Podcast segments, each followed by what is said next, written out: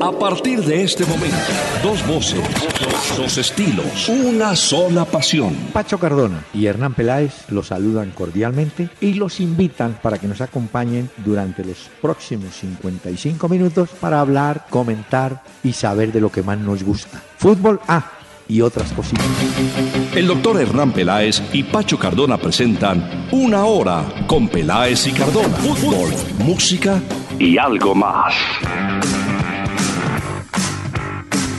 Muy buenas noches a los amables oyentes de Acuario Estéreo, 1010 del AM, aquí en Bogotá. Les presentamos una cordial bienvenida en este día 6 de diciembre. Y con muchas novedades en el fútbol de Europa hoy y algunos detalles de lo que está pasando con equipos en Colombia ya eliminados y otros clasificados para eh, finales. Don Pachito, ¿cómo le va? Doctor Peláez, buenas noches. Buenas noches para todos los oyentes que se conectan con nosotros. Muy bien, doctor Peláez, ¿cómo está usted en este martes? Muy bien. Hemos invitado, como pasa u ocurre todos los martes, a una voz femenina. ¿Ah, sí? Hemos invitado a Ligia Tamayo Posada, pero conocida musicalmente como Ligia Mayo. Ella nació en Yarumal, Antioquia, en 1928 y muere en Medellín en el año 2012. Eh, Mm. interpretaba la guitarra, pero fue educadora, compositora y cantante de boleros. Y aquí una muestra con Ligia Mayo.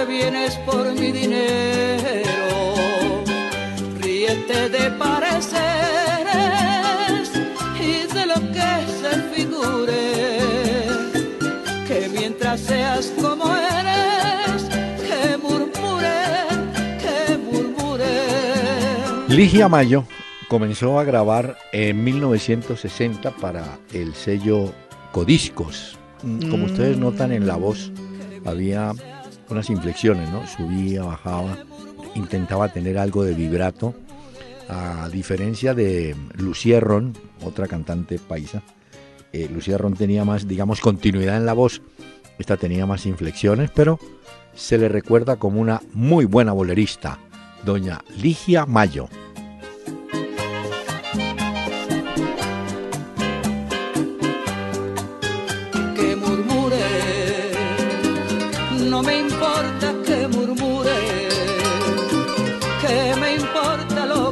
Ya me puse a investigar, doctor Peláez, sobre la Sí. vida, obra y milagros de Ligia Mayo. Sí, señor. Y murió en el año 2012 a los 84 años. Sí. Vivía en el poblado en Medellín. Así es. Eh, la hija volvió al apartamento y encontró a la madre que estaba tirada en el piso, víctima como de una caída, un golpe que se dio. Y pues cuando la trasladaron al hospital ya no pudieron hacer nada porque llevaba varios minutos ya de muerta. Su- Pero según lo que leo acá, esta mujer fue importantísima. Yo no Sí, conocí mucho su vida, obra y milagros, pero voy Bueno. aprendiendo de lo que usted nos enseña. Y vale la pena decir que su marido en un momento fue el que la hizo retirar de la actividad musical. Consideró que no, no debía estar más en el tablado y se retiró. Pero, como decía al comienzo, fue educadora, una mujer valiosa en el campo musical. de los boleros. Muy bien, señor, tenemos mensajes. Sí, señor. Hay muchos mensajes de los oyentes que nos escriben. Un saludo y un abrazo para los que se conectan en tiempo real a través de www.pelaes y Cardona. Ahí nos envían también los mensajes. Y también los oyentes que oyen a través del podcast. Ahí sí. es más fácil porque usted lo puede llevar en su bolsillo y oír cuando quiera este contenido y disfrutarlo. También estamos vía Twitter, nos pueden escribir 24 horas a arroba Peláez y Cardona. Y en Facebook también, doctor Peláez. Muy para esta jornada, ¿sabe que esta jornada ha dejado 25 goles en la Liga de Campeones? De eso hablaremos un poquito más adelante. Porque por ahora, don Álvaro Villa, vía correo electrónico, cuéntenos por favor cómo es el tema del Mundial de Clubes, con quién juega Nacional, desde qué fechas, a qué horas de Colombia. Uy, las horas sí son 4 eh, y 5 de, la, la mañana, creo. Sí. ¿Y por Siempre dónde nos toca podemos ver? Yo entiendo que Fox va a transmitir los partidos del Mundial de Clubes. Eh, Mm. Alguna vez eh, sobre este tema le dije a Freddy Rincón, porque Freddy Rincón con Corinthians ganó ese Mundial, pero en esa época decían el Mundialito de Clubes y Rincón me dijo, no hombre, ¿cómo así que el Mundialito? El Mundial, porque había representantes de distintas eh, confederaciones. Lo que pasa es que Nacional y el Real Madrid entran un poco más adelante, ¿no? No- Sí, no- no entran en las semifinales, doctor Peláez. Es correcto. El Mundial de Clubes, la primera ronda arranca el jueves 8 de diciembre a las 5 y 30 de la mañana, hora de Colombia. Hay que madrugar, Sí. como usted lo dice. Entre Sí. el Kashima y el Oakland City. Eso después entra a cuartos de final. Por ejemplo, ahí estará el América de México contra el John Book a las 2 Sí. de la mañana. Eso es el domingo 11 de diciembre. Luego el Mamelody Sundowns juega a las 5 y 30 con un equipo que está por definirse. Eso será el mismo día, el domingo 11 de diciembre a las 5 y 30 de la mañana. Pero para aclararle a nuestro oyente, Nacional, Nacional. con el rival que está por definirse Juega. jugará el miércoles 14 de diciembre a las es. 5 y 30 de la mañana. Y el jueves siguiente, frente a un rival que está por definirse Nacional, igual que el rival de Nacional, de Real Madrid, Real Madrid. jugará el jueves 15 de diciembre. Pero es un campeonato que está hecho para que el equipo de Sudamérica, en este caso Lleguen. Nacional representante, y Real Madrid jueguen la final. El resto es un- por derechos de televisión y taquilla y patrocinadores y hacer plata. Realmente era mm, la es la versión de la Copa Intercontinental que enfrentaba al ganador de la Copa Libertadores con el ganador de la Liga de Campeones de Europa. Y entonces, como dice usted, le adosaron, le pusieron ahí un rellenito al lado y tal. Platica. Para... Sí, exacto. Pero en plata blanca, la Copa Intercontinental fue inolvidable, porque era Uy, el sí. grande de acá con el grande de ellos. Pero bueno, Un solo juego. un solo juego y vencedor y sale. Eso era más chévere. Bueno, ahora le llaman Sí. Mm. Copa Mundial de Clubes de la FIFA, pero esa intercontinental, a mí me gustaba más esa forma. ¿Sabe qué pasa? Que ¿Qué? la, incor- la Intercontinental fue encontrando camino, nicho en Japón, por los patrocinadores. Claro, Por ejemplo, In- Independiente alguna vez se enfrentó a Liverpool. Nacional enfrentó al Milán, en- por allá en Japón. Entonces, Sí. ¿qué pasó? Que como estaba Japón, empezaron a darse cuenta y dijeron, no, no, pues invitemos equipos de Asia y de Centroamérica y metámosle a esto novela para adornar. Y esa es la situación que vive Eso hoy es. este mundial. Me pareció muy bonito hoy la caravana con la que salió Atlético Nacional de Medellín. Ya están esta noche en la ciudad de Bogotá. Sí. Y me pareció más bonito todavía el gesto que tiene Atlético Nacional con García y con Dajome, que van a acompañar a Atlético Nacional al Mundial de Clubes, aunque no tendrán participación porque no fueron convocados, no estarán dentro del listado Inscritos. oficial, pero van a compartir la experiencia con el equipo completo. Y me parece chévere.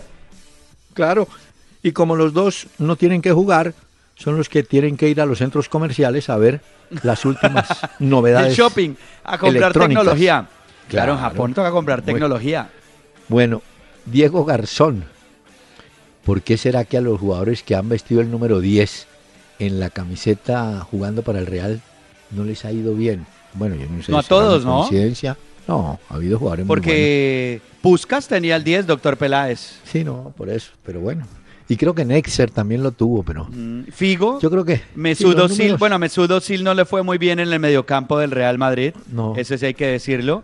¿Qué otro recordamos? Sidorf tuvo el 10, ¿no? Sidor, creo que sí. Sidorf. Miren. Luis Enrique también la tuvo. Sergio Daniel Hernández. Yo recuerdo las finales del, fundia- del fútbol como América de Cali, Deportivo Cali, transmitido el 17 de diciembre del año 86 por RCN Televisión. Eh, los comentarios, Oscar Rentería, Jairo Mancada, el narrador, y además el gol de América fue de Roberto Cárdenas, debe ser Cabañas, y además el técnico de la América era Ochoa Uribe. Bueno, de todas maneras, quiero contarle, esto es como para una anécdota, ¿no? El Ah, primer espere, partido, apunto. Primer partido que se vio en Colombia, en directo, un momentico, a ver, fue en la eliminatoria para el Mundial del 58. ¿Dice usted en televisión, doctor Peláez? en el primer partido televisión. que se vio en televisión. Sí, blanco y negro. Uruguay, Colombia. El partido terminó 1 a 1 en el Campín.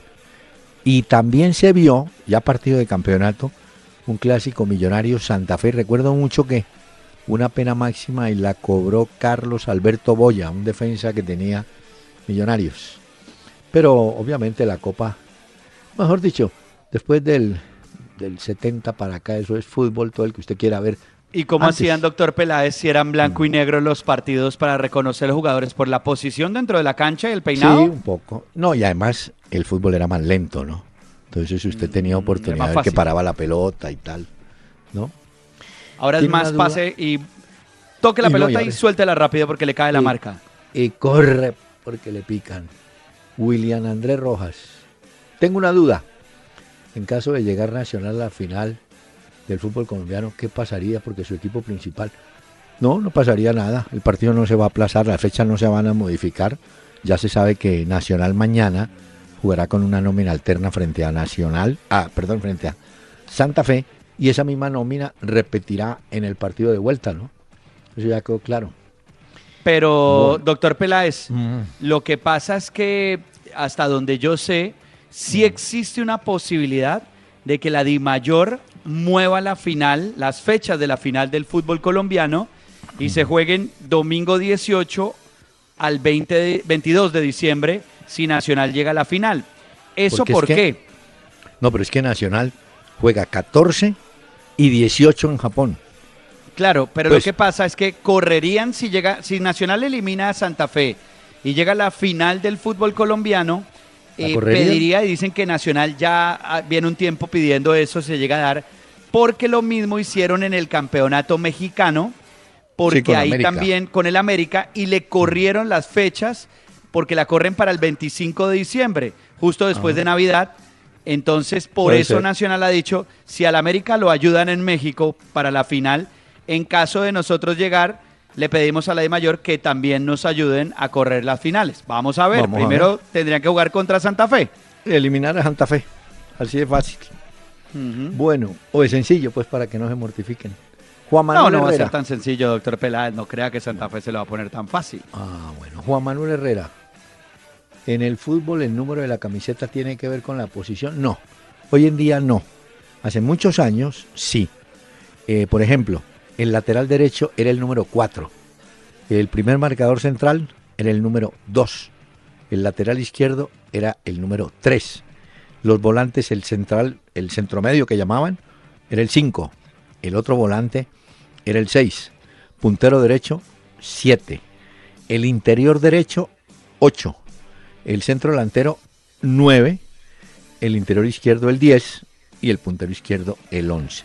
Eso Por eso era, se doctor conocía. Peláez, que ustedes decían que en las transmisiones deportivas decían, este jugador, el 6, era refiriéndose también a la posición, pero ya eso no se Claro. da porque ya eso varió, ¿no? No, eso lo cambiaron todo. Y además los números con los cuales juegan hoy sí ya entre el 33. El 70 y Muy- pico. Sí, muy difícil. Pero en una época sí hubo así, orden, digamos. Bueno, Manuel Mendoza, vi que el Nueva York Cosmos se declaró en bancarrota en los Estados Unidos. Me gustaría saber de otros grandes equipos de fútbol que hayan dejado de existir. No hay muchos equipos. en España esta semana has, hace una reflexión sobre tantos equipos que fueron desapareciendo. Bueno, aquí le tengo a la mano en Colombia. Aquí desapareció Sporting, Huracán de Medellín, Libertad de Barranquilla. Desapareció el Boca Juniors de Cali, así por encima. Pues, eh, bueno, la Universidad de Bogotá, eh, el Once Deportivo de Manizales. Estoy hablando aquí por encima de seis equipos que fueron profesionales y terminaron desapareciendo. ¿Y cuál de esos fue relativamente importante? Porque sé Ah, que Boca, Boca. Juniors de Cali fue muy importante, Uy, ¿o no? El Boca Junior, que era el equipo de los paraguayos. 11 paraguayos. Eso era, acuérdese, Berni, Atilio López, Patiño, Genes y Cañete. Y mire, Berni, Ángel Berni, sale de Boca cuando el cuento del, del Pacto de Lima va a jugar a San Lorenzo de Almagro.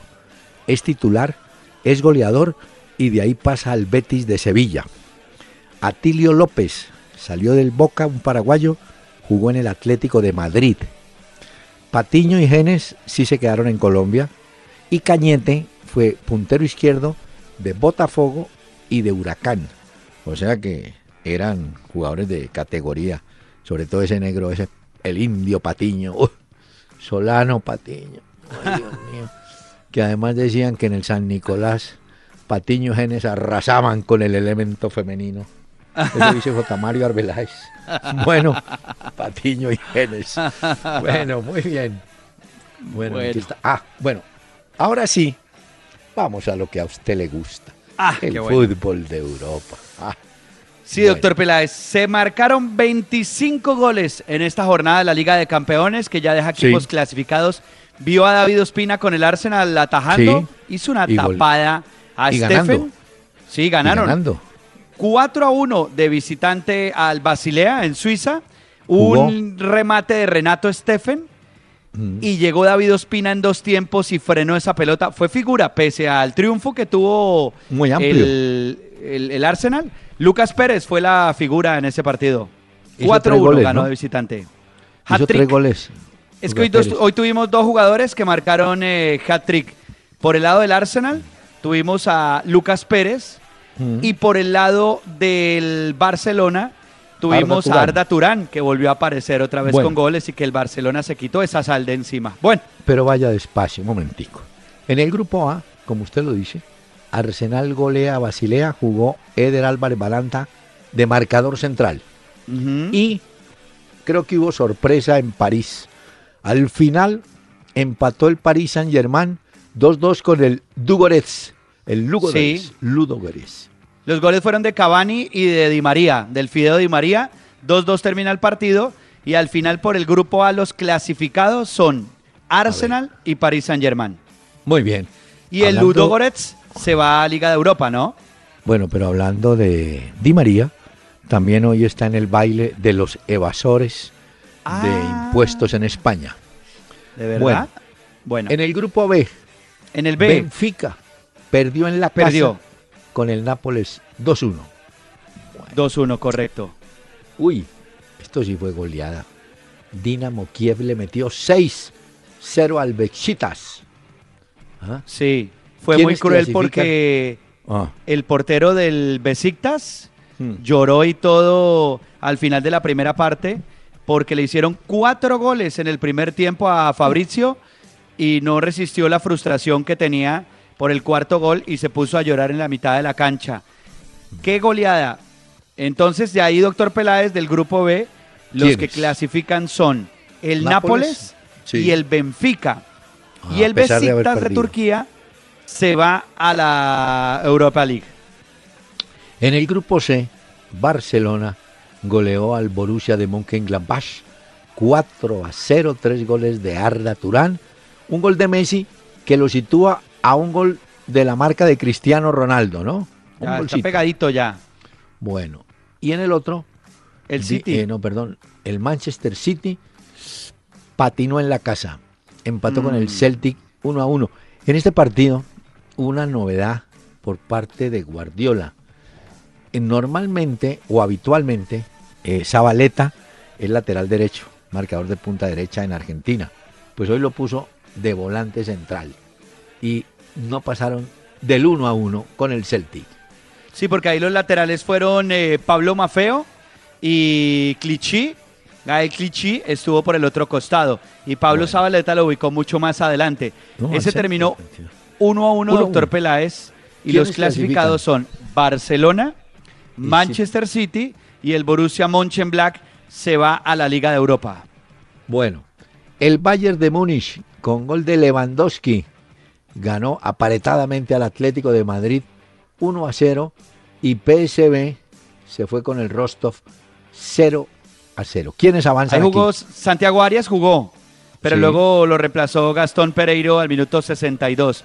De este grupo clasifican Bayern Múnich y Atlético de Madrid. Y el que se va, el primero que clasificó fue Atlético de Madrid, tuvo el mejor promedio. Y el que se va a Europa League es el Rostov, eliminado al PSV Eindhoven de Santiago Arias, ni clasifica ni, a- ni Nada. siquiera queda en zona de Europa League. Bueno, y mañana, mañana seguimos con Liga de Campeones. Creo que Mañana sí. hay más. Sí, Mañana señor. hay más, ¿no? Bueno, Entonces ya ahí tenemos. ¿Quiere los recomendados? No, mañana, ahora más adelante se los doy. sí, bueno, de más mañana. adelantico. Eso fue lo que pasó hoy en la Liga de Europa. Pero usted dirá qué cambio tan brusco. Anoche, sí, anoche en techo, una buena clientela acompañando al América, básicamente. Uy, sí. Ganaron 2-0 a Tigres. Pero de una vez le digo, ese equipo de Tigres, pues si no, no se preocupa de buscar algo más para atacar, va a ser, va, Mircho, va a entrar y va a caer de una vez listo para la zona de descenso. Alguien dirá, pero tan temprano, sí, porque es que se ve, quiere jugar, tiene idea, pero no tiene fuerza ofensiva. Y sin fuerza ofensiva no hay goles y sin goles no hay puntos. De manera que Tigres, a ver, ¿no? Tengo que decir que era mucho más el Pereira que Tigres. Pero Tigres se ganó el derecho, pero muy flojo ayer. Sí. Bueno, Bueno, hay que esperar el juego de vuelta en el Pascual Guerrero. Me Ah. imagino que allá América vuelve a ganar. Será el campeón sábado. de la B, creo yo, pues hay que eh, esperar. sí, no, el sábado. Pero sí es cierto que le tocará reforzarse a Tigres Uy, no, no, para la temporada que se le viene. Bueno, sobre ese tema de refuerzos, le tengo varias novedades. Por ejemplo, habíamos contado de los 15 jugadores que el Pasto sacó de una vez, ¿no? Bueno, agréguele a eso 7 que sacó el Águilas de Río Negro al otro día de que era eliminado. Se fueron 7. El arquero no sigue, Torres Agasti era que se llamaba, venía de Libertad del Paraguay, un argentino, no sigue. Están buscando, no, pues es que todos los equipos. Mire, Río Negro está buscando arquero, número 2, un volante central y un delantero, columna vertebral nueva, pero también ah, pasaron la escoba. En el caso del Medellín, yo creo que se vuelve a manejar muy mal el tema de Leonel Álvarez. ¿Por qué? ¿Usted se acuerda que en su momento se dijo que Leonel había sido ratificado y que además tiene contrato hasta el 2017, creo? Eso tenía entendido yo. Muy bien. Pero ya hoy se, se- se filtró, eso ahora es el término, se filtró. Eh, chuzaron algún teléfono y se dieron cuenta, Que es costumbre en había- Colombia. sí, que habían llamado a Ever Hugo Almeida. Ever Hugo Almeida fue un arquero uruguayo de muy larga trayectoria en Paraguay. Además llegó a la selección de Paraguay como nacionalizado siendo uruguayo.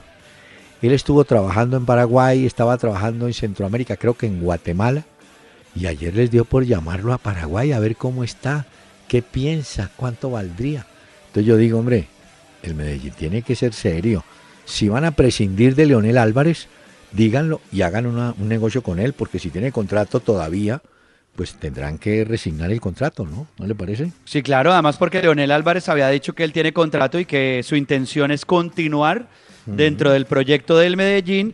Y hoy, tal cual como usted lo dice, se filtra esa noticia en la que dicen que Ever Hugo Almeida eh, estaría dentro de los intereses del Medellín. Entonces sí sería bueno que definieran las directivas del Medellín qué es lo que está sucediendo, qué es lo que está pasando. Y mire, ¿Eso no es parecido a lo de Gamero? puede Que ser. dice que Gamero termina la liga con el Tolima y que será anunciado nuevo Bueno. técnico del Junior de Barranquilla. Pero, con una diferencia. El Junior eh, licenció a Giovanni Hernández, o sea, hay vacante. Entonces puede llegar a Gamero o cualquier otra, otra persona. Pero digo, en el caso del Medellín si está en propiedad. No, es que hay técnico, claro. Eh, eh, ¿Por qué le van Bueno, pero, pero los equipos nuestros son así. Mire. El otro sí lo digo es porque el Heraldo fue el medio que ratificó la información. Dice que en Bogotá se reunieron con Gamero y un intermediario del Junior de Barranquilla y dicen que ya, que simplemente termina Gamero su participación con el Tolima. Bueno. Y entraría entonces y llegaría al Junior de Barranquilla.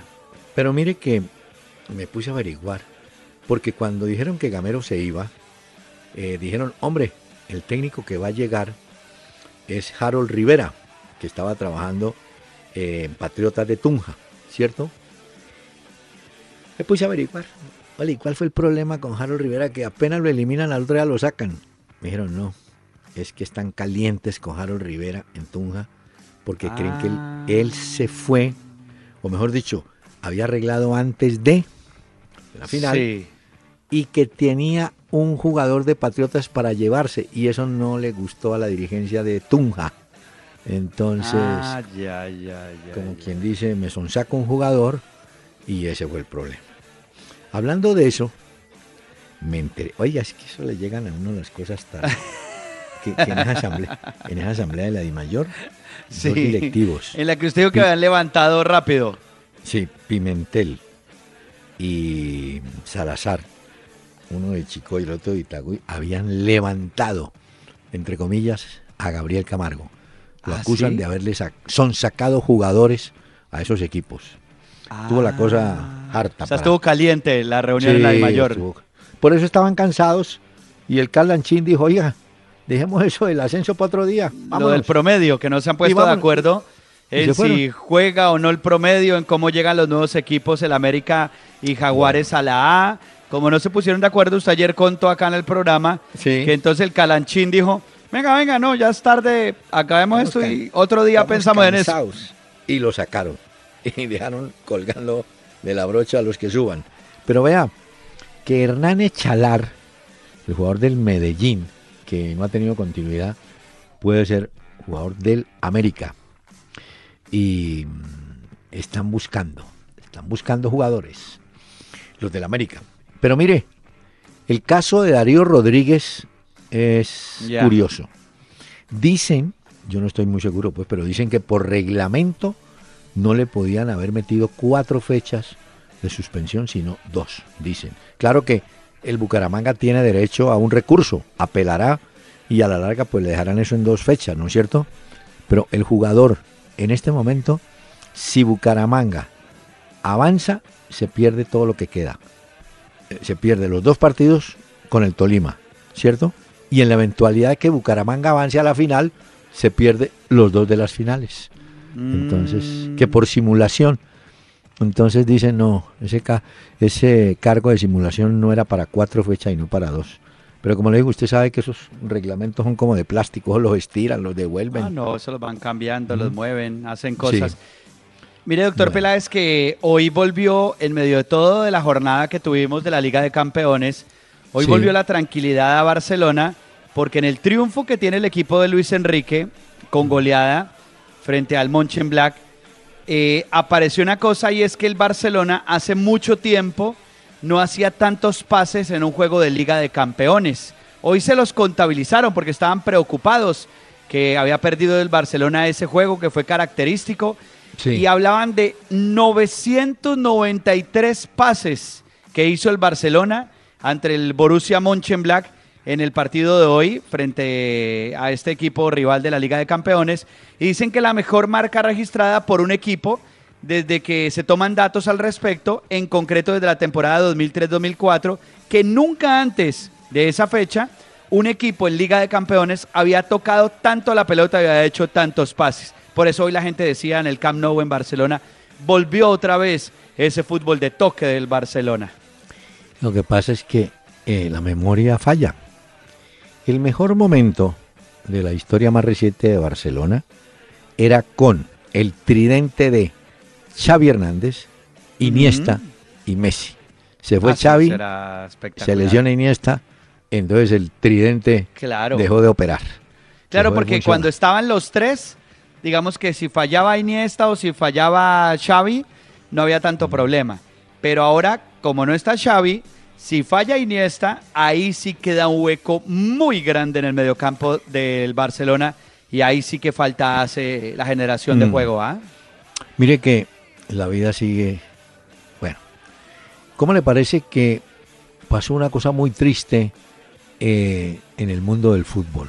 A ver. Ismail Risco Cafán, jugador africano de Tanzania, de un equipo en Tanzania, había marcado el gol y enseguida cayó en medio del partido, no se levantó más y por supuesto Ah. murió en pleno juego.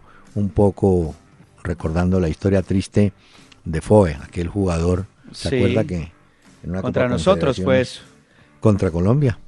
Y recuerdo, Sí. siempre recuerdo, uy, la imagen la tengo aquí. El jugador que pasa por el lado del de los nuestros y lo vio fue Jairo Patiño. Jairo Patiño lo vio y siguió. Cuando al muchacho lo sacan en camilla, lo recuerdo, se le descuelga un brazo por un lado de la camilla y nosotros dijimos, murió. Y efectivamente, a los segundos anunciaron la muerte. Vincent Foy, cree que se llamaba, ¿no? Sí, el jugador de Camerún, ¿no? De Camerún, correcto, sí, Sí, señor. Hoy que- también, doctor Peláez, para los que siguen como nosotros las noticias muy de cerca de la recuperación de los jugadores de Chapecoense, eh, Ah, sí. Folman volvió a la unidad de cuidados intensivos. No me diga. Él ha tenido una infección en la zona operada, lo volvieron otra vez a la unidad de cuidados intensivos y Neto dicen que está luchando por su vida en estos momentos. Sí, sí. Así que los pronósticos son reservados y bueno, esperemos qué a ver la lucha porque ya es entre ellos y Sí. la vida prácticamente, ¿no? Mire, sobre eso le tengo un dato hablando de Chapecoense. Un técnico brasileño eh, muy conocido, Lever, Levir Culpi, Levir Culpi, hoy formalmente se ofreció de, para ser el técnico gratuitamente del Chapecoense. Bueno, Mm. se siguen dando detalles. Además, hoy en la Liga de, de- de Campeones hubo minutos de silencio, ¿no es cierto? Sí, Y- eh, se hicieron homenajes en todos los estadios en los que se jugó la Liga de Campeones por Chapecoense y hoy también pues conocimos la noticia, la investigación que siguen y dicen que el piloto, sí vio que tenía una orden de arresto en Bolivia, Sí. ¿no? Qué horror. Y que había sido piloto de Evo Morales. Mejor dicho, eso de siguen apareciendo cosas complicadas. Señor, permítame, hacemos una pausa, pero hay que invitar a esta hora con un bolerito a Ligia Mayo.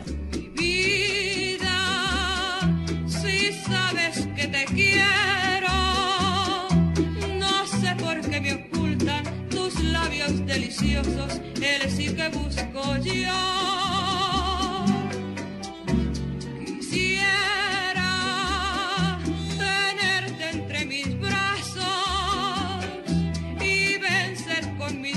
Besos ese miedo de amarme aleja de mí. Búscanos en Facebook Peláez y Cardona. Dale me gusta a nuestra fanpage e interactúa con nuestros contenidos.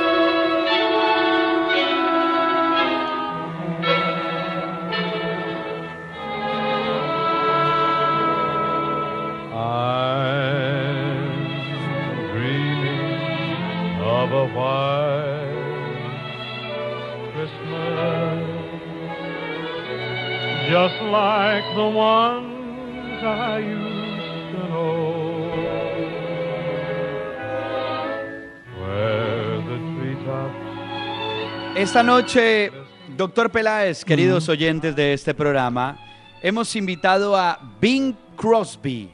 Este fue un cantante, un actor estadounidense con una carrera artística impresionante que nació en 1903. Él fallece a los 74 años, en el 77, y se recuerda porque en esa época, en su época gloriosa, tuvo muchos éxitos de ventas con sus discos, grandes ratings en las emisoras de radio que pasaban sus canciones, películas también famosas. Bing Crosby hace hoy White Christmas, apenas para esta Navidad. be merry and and may all your Christmases ¿Sabe que eh, la voz, la voz de Bing Sí. Crosby está muy cerca a la voz de Sinatra? Es más, fue un poquito antes de Sinatra, Bing Crosby. Pero tenía un estilo. No, este, este Espectacular voz. grande doctor Peláez. Es decir, uno oye a Crosby, a Sinatra, a Tony Bennett, que vive Ah, no. todavía. Y esos tipos Queda tienen loco su, uno ahí. su cuento, ¿no? Mire, Sí, hay- Perry Como también tiene una gran Perry voz Como. de esa época Sí, sí. Hablando Bueno, de queda uno White loco. Christmas, pero le gustó la canción, no me ha dicho nada, Sí. doctor Peláez, apenas para esta época navideña, vea. Esa Oiga, oiga. canción, si mal no estoy, la grabó Crosby en el 48 por allá me parece. Mire, es que hoy en, en España sí hay una preocupación. Hay una, una asociación, F, la AFE, ¿sí? Asociación Sí. del Fútbol Español. Muy bien. Porque están ocurriendo gestos indeseables y provocativos hacia la afición. Recuerdan hoy que Neymar aprovechó un abrazo colectivo para ofender a los del Valencia. Eh, marcó Messi un penalti y Neymar entonces aprovechó el abrazo y le hizo gestos de ofensa u ofensivos al público. Después, usted recuerda que Cristiano Ronaldo, en el segundo gol en el Calderón, cuando le ganan al Atlético de Madrid, se colocó en una pose desafiante, de gran jefe shows, brazos cruzados, mirada firme y tal. Y lo hizo frente a una de las barras radicales del Atlético de Madrid. Y en el último clásico, después de que hace el gol Sergio Ramos, Carvajal enseña el dedo Hizo a la grada radical del Barcelona.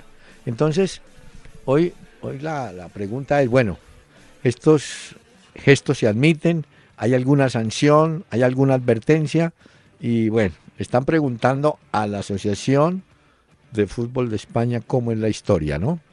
Sí, Porque- eso están ahí como muy atentos a eso y puede haber sanciones también. Entonces habrá que esperar las investigaciones sobre eso que usted menciona y también los que ya empezaron a calentar lo que en alguna época se llamó el superclásico, que ya no lo es. ¿El de Son los? Ah, argentinos con el River Boca, ¿Y que se viene el próximo domingo a las 3 de la tarde. Jugarán en cancha de River, en el Monumental, por la primera división del fútbol argentino, y solamente podrán entrar hinchas de River Plate. Hinchas de Boca no tienen entrada al Monumental. Y eso que había riesgo de que suspendieran la jornada por una agresión a un juez en un partido por ahí en el interior. Ah, Entonces, eh, pero no, parece que controlaron el asunto, ¿no? Bueno, mire, eh, mañana tenemos también en Brasil definición de la Copa de Brasil. Gremio y Atlético Mineiro juegan en Porto Alegre, pero hay ventaja para el equipo de Gremio, el equipo que dirige Renato Gabucho. O sea que reanuda el fútbol sus actividades en Brasil. Esta se llama la Copa Brasil, que es diferente al Brasilerao. Allá es que ellos tienen hartos campeonatos. Todo el No, tiempo están jugando al fútbol. campeon- Claro, y después vienen los campeonatos locales que llaman. ¿Ah? Bueno, a ver qué más. Ah, hay un jugador que fue muy bueno, Valdivieso, un jugador boliviano. Uy, le pegaba bien a la pelota. Pues fue presentado como técnico del equipo venezolano de Carabobo. Valdivieso tiene 45 años. Estaba recordando que otro técnico boliviano eh, Ed- le decían Platini Sánchez, Edwin Platini. Sánchez anda por Portugal. Hasta hace poco estaba dirigiendo, creo. Y nuestro amigo Edwin Valencia Pacho, que estaba en el Santos, termina contrato con el equipo brasileño y no se extrañe que sea jugador de América. Ah, Vuelve bueno. Volvería Esa a la casa. noticia importante entonces para los Ujú. hinchas del América. Yo estuve viendo, fue hoy en la revista France Football, Qué que publicaron un estudio en el que se basaron en datos del Observatorio de Fútbol CIES, que le llaman, y dicen cuáles son los futbolistas que actualmente componen el 11 más costoso. Los Ah, 11 jugadores. Curiosamente no está Cristiano, porque el valor que tiene actualmente en el mercado Griezmann supera a Cristiano Ronaldo. ¿Quiere que le diga cuánto vale y quiénes están ahí? A Mire, ver quiénes están. Dicen que este 11 vale 1.100 millones de euros. Uy. Tiene en el arco a De Gea, 58 millones de euros. Ya. Tiene a Marquinhos, 47 millones de euros. Bonucci. Varane, francés, el del Real Madrid. Y está ahí Laporte con 48 millones de euros. Sí. De 72, Coutinho de 75, Pogba, que obviamente tiene un nivel estratosférico por el contrato reciente que le hicieron de 125, Messi está tasado en 190, Griezmann 135 y Neymar 250 millones de euros. Bueno, pero mire que, bueno, supongo que esas cifras son las que tienen oficialmente los, los equipos, ¿no? En sus listas, en sus activos. Sí, y como el Observatorio de Fútbol mide estadísticas y lo que Pues- hace es decir, de acuerdo al rendimiento actual, eh, sacan como un promedio de cuánto vale un jugador en estos momentos. Yo le tengo una que si está sentado, apunte. A ver, a ver, apunto aquí en la libreta, cuente. La Liga de España aspira a tener en televisión 3 mil millones de personas de hoy al 2018. Uy, que eh, si logran esa cifra, la situaría al nivel de la Premier League. Eh, es increíble. 3 mil millones de televidentes. Claro, con todo el año 2017, ¿no? Y parte del 18. O sea, año y medio tendrían esa, esa audiencia. Entonces usted puede preguntar, bueno, ¿y entonces cuánto vale la publicidad en esos servicios de televisión? En esos partidos, claro. Pero doctor Peláez, de todas formas, gustándonos mucho el Real Madrid, el Barcelona, el Atlético de Madrid, la Liga Española está muy lejos hoy, hablo de hoy, de ser lo que es la Premier League. Porque la Premier Ah, League no. tiene mucho más show, hay más equipo peleando por la parte de arriba, Chelsea, Arsenal, Manchester City, el United, No. está ahí Tottenham. Es más equilibrada, creo yo. y, ganando en libras esterlinas. No, que la- pero eso con el más- Brexit, acuérdense que ese chorro No, pero en cambiará. este momento la libra esterlina es mucho más que el euro, pues. Mire, Sí, claro. señor, En este momento sí. est- usted me dijo que estábamos en diciembre, ¿no? Sí, Entonces, sí, sí. como estamos en diciembre, le voy a traer una música jacarandosa. La música de los melódicos con Peruchín Navarro, el cangrejito playero. Hasta me gusta.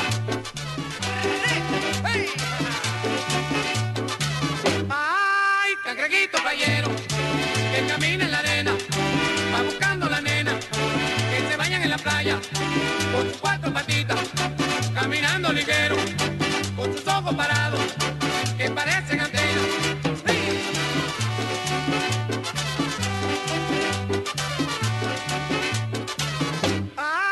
Cangrejito playero, que camina en la arena, va buscando la nena, que se bañan en la playa, con sus cuatro patitas,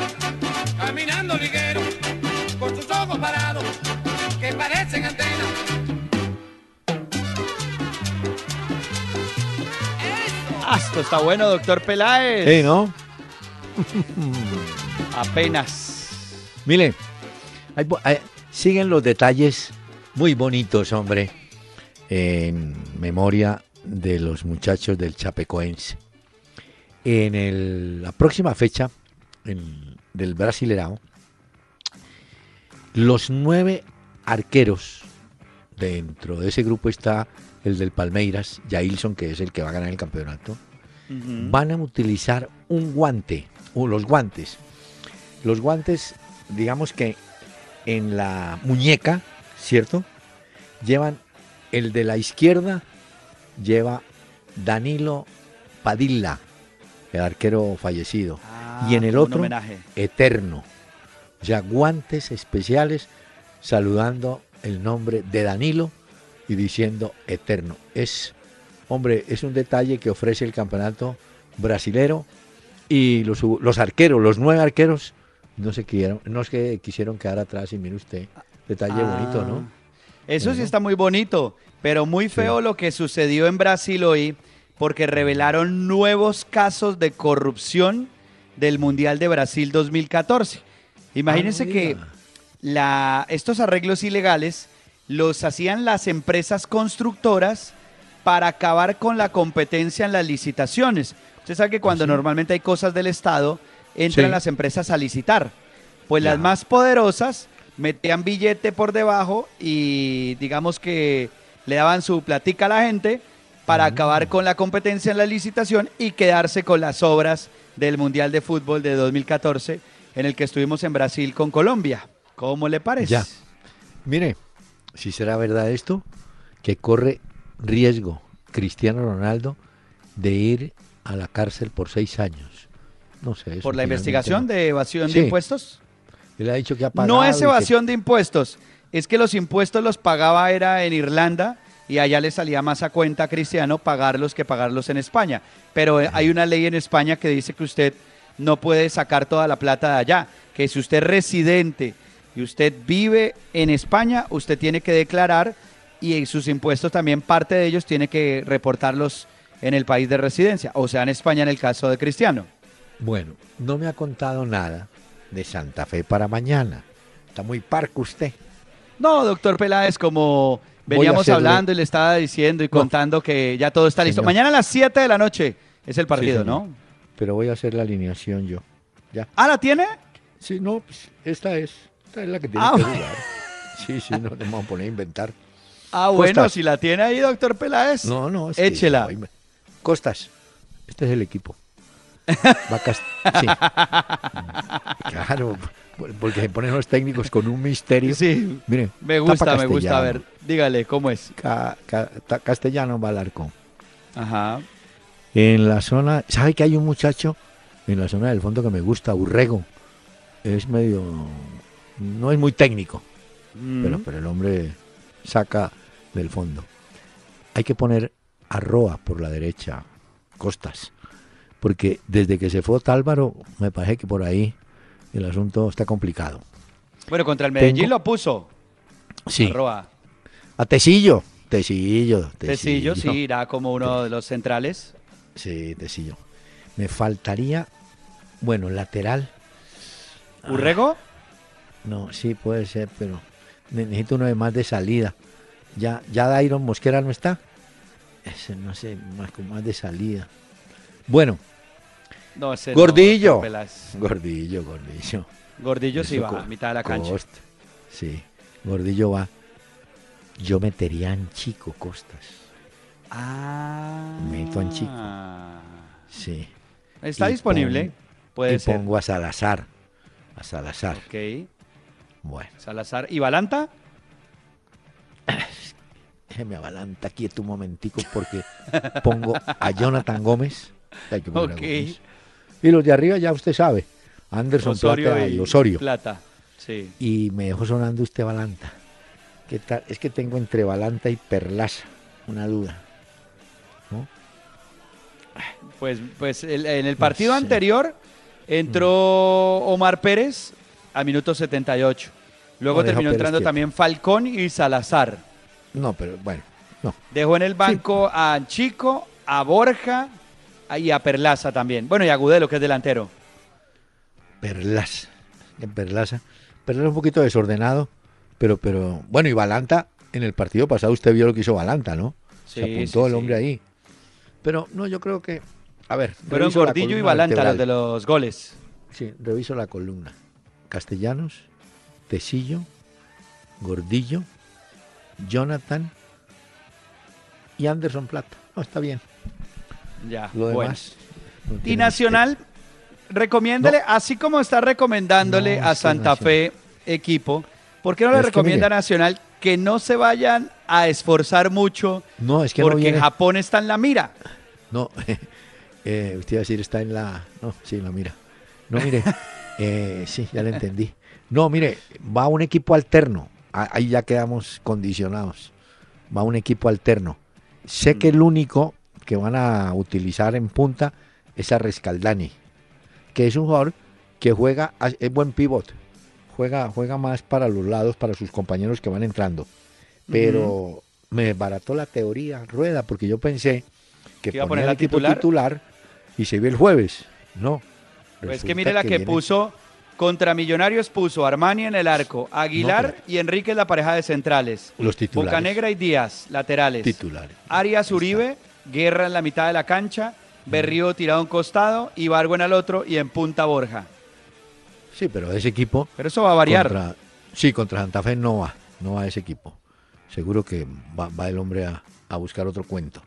Y hay, y mire que en Nacional se presenta una buena, una buena disputa por un puesto. Eh, muchos en Medellín creen que Cristian Bonilla es el segundo arquero, pero después de ver a Cristian Vargas, muchos creen que Vargas debe tener más oportunidad. Bueno, eso lo determinará el, el técnico finalmente. ¿no? Mire, ¿sabe qué? Siete de la noche es el partido, doctor Peláez. Sí. Mañana tendremos nuestro programa y estaremos contando a los oyentes qué va sucediendo a partir de las 7 también con Mm. ¿Tiene- esto que va a ser muy importante música? y que define el primer finalista del fútbol colombiano. Además, ¿tiene música usted? No. Claro, doctor Peláez, ¿usted qué cree? Le traje nuevamente música de Bing Crosby. Ah, se Esta Bing canción que le voy a presentar como estamos de Navidad se llama Winter Wonderland. Oiga, Bing Crosby.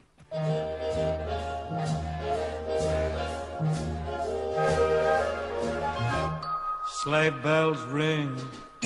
Are you listening? In the lane, snow is glistening. A beautiful sight. We're happy tonight. Walking in a winter wonderland.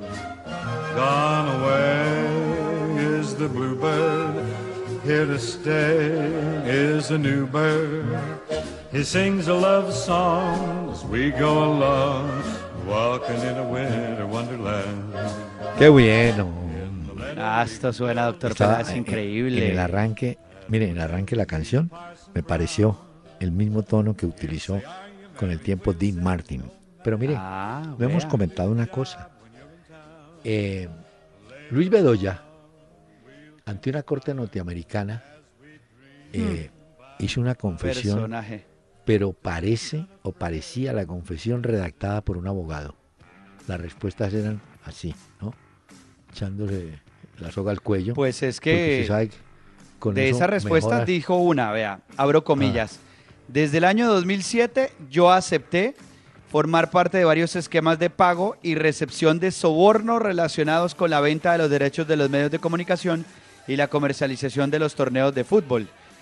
Sí. Pero medio todo el tipo sí está aceptando que había un No, no. complot muy grande y había chancuco y plata por debajo para organizar Pero, cosas, ¿no?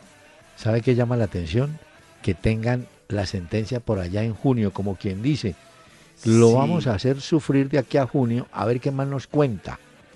Esa es la única El explicación. 2 de junio de 2017 se dicta la sentencia contra Bedoya en Estados Unidos. Bueno, por eso, pero... Esto pero es, tener junio, detrás una cantidad de abogados, doctor Peláez, que están ¿Será? tratando de liberar a Bedoya de esto que ha pasado y el escándalo. Porque es que, mire, hay una cosa eh, que usted tiene que entender y los oyentes. La mayoría de los implicados ya están judicializados. Mire, Claro. el de Ecuador está preso. Al de Perú lo acaban de mandar a Estados Unidos extraditado. Leos sigue en problemas apelando a su edad para permanecer en Paraguay, pero sigue la medida de extradición o la solicitud. Eh, Figueredo está en Uruguay después de pagar y estar enfermo. Esquivel también. Es decir, todos, Grondona se murió, De Luca le echaron mano.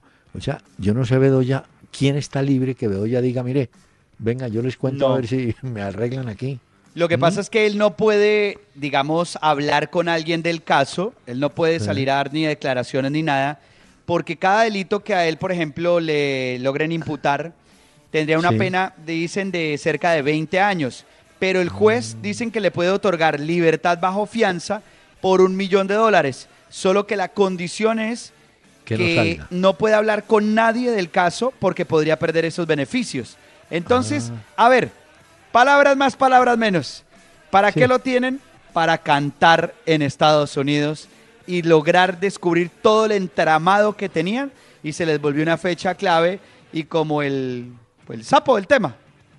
No, por eso le digo, lo van a dejar hasta junio en Van a poner a Ascuas. cantar. Claro, lo van a poner Porque le van a decir, no bueno, tiene seis meses para que refresque la memoria a ver en qué más nos puede ayudar y nosotros le ayudamos, ¿no? Pero, ¿cómo le parece? Ayúdate que yo te ayudaré, parece que le está diciendo la justicia de los Estados Unidos.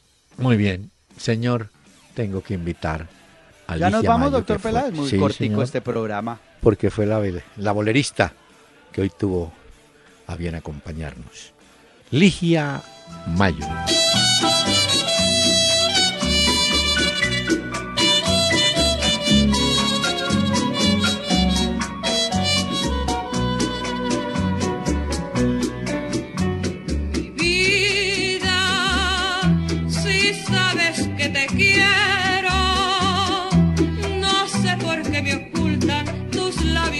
Deliciosos, el sí que busco yo.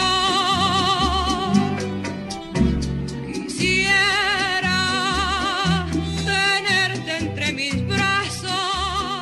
Si te perdiste una hora con Peláez y Cardona, entra a www.pelaezicardona.com y escucha todos nuestros programas.